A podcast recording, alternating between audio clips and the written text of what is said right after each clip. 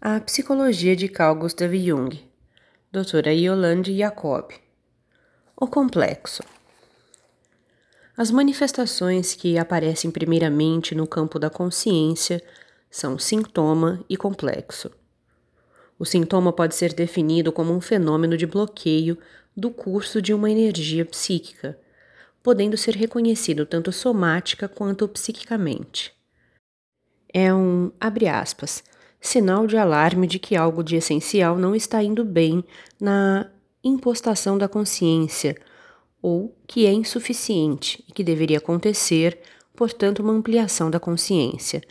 Fecha aspas, nota 68.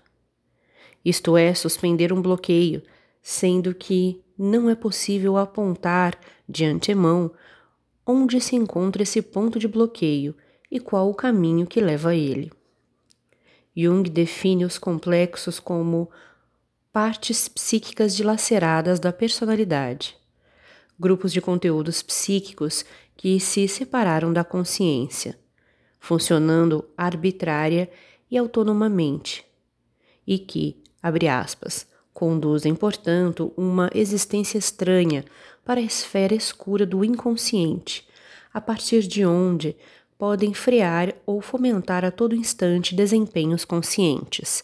Fecha aspas, nota 69. O complexo consiste primariamente de um elemento núcleo, de um portador de significado, que na maioria das vezes é inconsciente autônomo. Portanto, não é dirigível pelo sujeito e, em segundo lugar, de inúmeras associações ligadas a ele e caracterizadas por um tom de sentimento unitário, que dependem, por sua vez, em parte, de disposições pessoais originárias e, em parte, de vivências ligadas e causadas pelo meio circunstante. Nota 70. Abre aspas. O elemento núcleo, de acordo com seu grau de valor energético, possui uma força consteladora. Fecha aspas, nota 71 tanto individual quanto filogeneticamente, é, por assim dizer, um ponto nevrálgico, um centro funcional do distúrbio, que, quando ocorre uma situação externa ou interna adequada, torna-se virulento, podendo colocar sob seu domínio e reverter todo o estado de equilíbrio psíquico, forçar a totalidade do indivíduo a submeter-se à sua influência.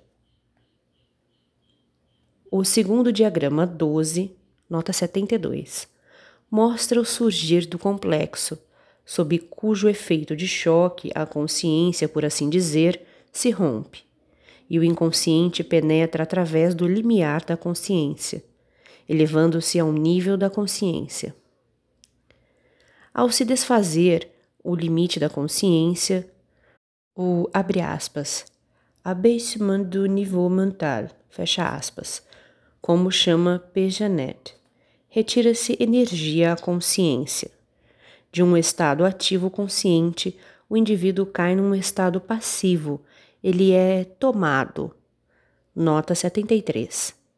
Um complexo que se eleva assim age como um corpo estranho no espaço da consciência. Tem seu caráter fechado, sua inteireza e um grau de autonomia relativamente elevado apresenta em geral a imagem de uma situação psíquica de distúrbio, que possui um tom emocional vivo e se mostra incompatível com a situação habitual da consciência ou com a atitude habitual. Uma de suas causas mais frequentes é o conflito moral, e de modo algum restrito ao elemento sexual. O complexo é um poder da alma frente ao qual, por uma fração de tempo, a intenção consciente, a liberdade do eu é suspensa. Nota 74. Todo ser humano tem complexos. Isso vem atestado em muitos tipos de desajustes, como já demonstrara Freud em sua Psicopatologia da Vida Cotidiana. Nota 75. De modo inequívoco. Complexos não significam necessariamente uma inferioridade do indivíduo. Apenas atestam, abre aspas, haver conteúdos não unificados, não assimilados, conflitivos, talvez um empecilho, mas talvez também um chamariz para maiores esforços e assim até para a possibilidade de novo sucesso. Por isso, nesse sentido, complexos são pontos centrais, pontos nodais da vida anímica, que não deveríamos prescindir, sim, que nem deveriam faltar. Do contrário, a atividade psíquica acabaria estacionando. Fecha aspas, nota 76.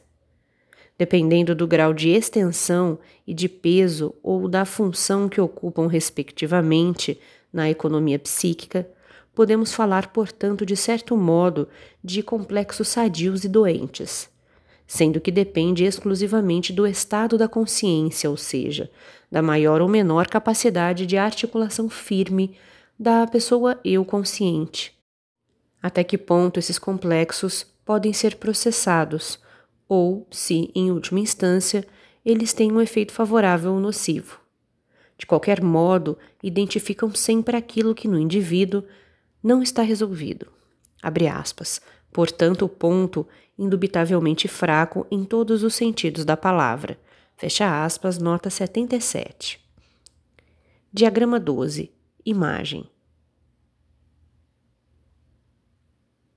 A origem do complexo é frequentemente o que se chama de trauma, um choque emocional ou algo parecido, através do que uma parcela da psique é encapsulada ou se cinde e na concepção de Jung pode ter sua base tanto na tenridade quanto nos acontecimentos ou conflitos atuais. O complexo tem seu último fundamento, porém, na maioria das vezes, na aparente impossibilidade de confirmar o todo do ser próprio individual. O significado atual de um complexo e a libertação do indivíduo de sua influência, caso essa tenha um efeito nocivo, só podem ser mostrados e empreendidos na psicoterapia prática. Sua existência, a profundidade de seus efeitos e a tonalidade de sentimento, porém, só podem ser constatadas através de um processo de associação, elaborado por Jung no experimento já há mais ou menos 45 anos.